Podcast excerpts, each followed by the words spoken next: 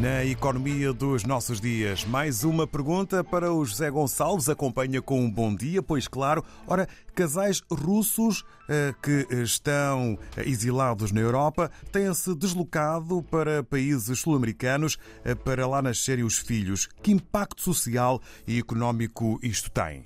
Esses factos geraram muita curiosidade e, portanto, deram lugar eh, a noticiário, enquanto foram vistos como novidade. Aqui há uns dois, três anos atrás, um ano atrás, ainda se falava nisso na mídia.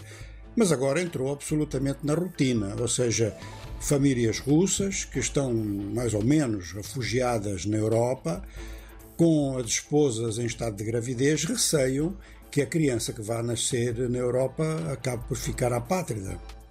Então deslocam-se para países da América do Sul, onde estão garantidos direitos de cidadania a todos aqueles que nascem nos territórios dos países sul-americanos, independentemente da nacionalidade dos pais ou do tempo que os pais tenham de residência nesses países. Mais do que isso, é um direito de toda a mãe em países como o Brasil e a Argentina de terem acesso a serviços de maternidade e serviços hospitalares grátis.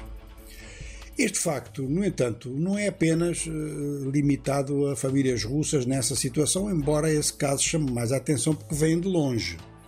Mas, por exemplo, o Brasil, a Argentina e o Chile recebem muitos imigrantes da Bolívia, do Paraguai e, no caso do Brasil, até do Haiti, que uh, imigrantes haitianos deslocavam-se primeiro pelo mar, e depois em direção ao Peru atravessavam a fronteira da Amazónia brasileira e sempre que as crianças, eh, filhas desses imigrantes, eh, sempre nasciam crianças no Brasil, automaticamente eram cidadãs brasileiras.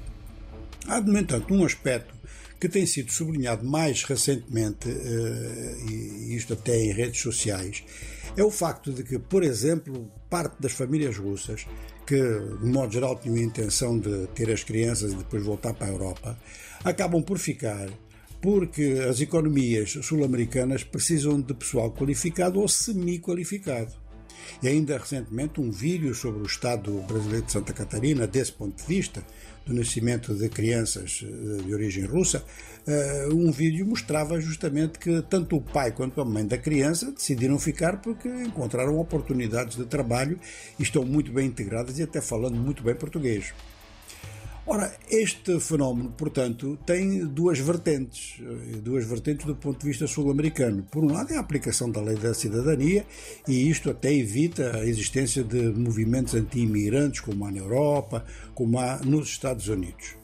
Em segundo lugar, é um facto que, apesar de tudo, apesar da lentidão do crescimento, os mercados de trabalho destes países são receptivos a quem tenha algum tipo de formação, superior ou não.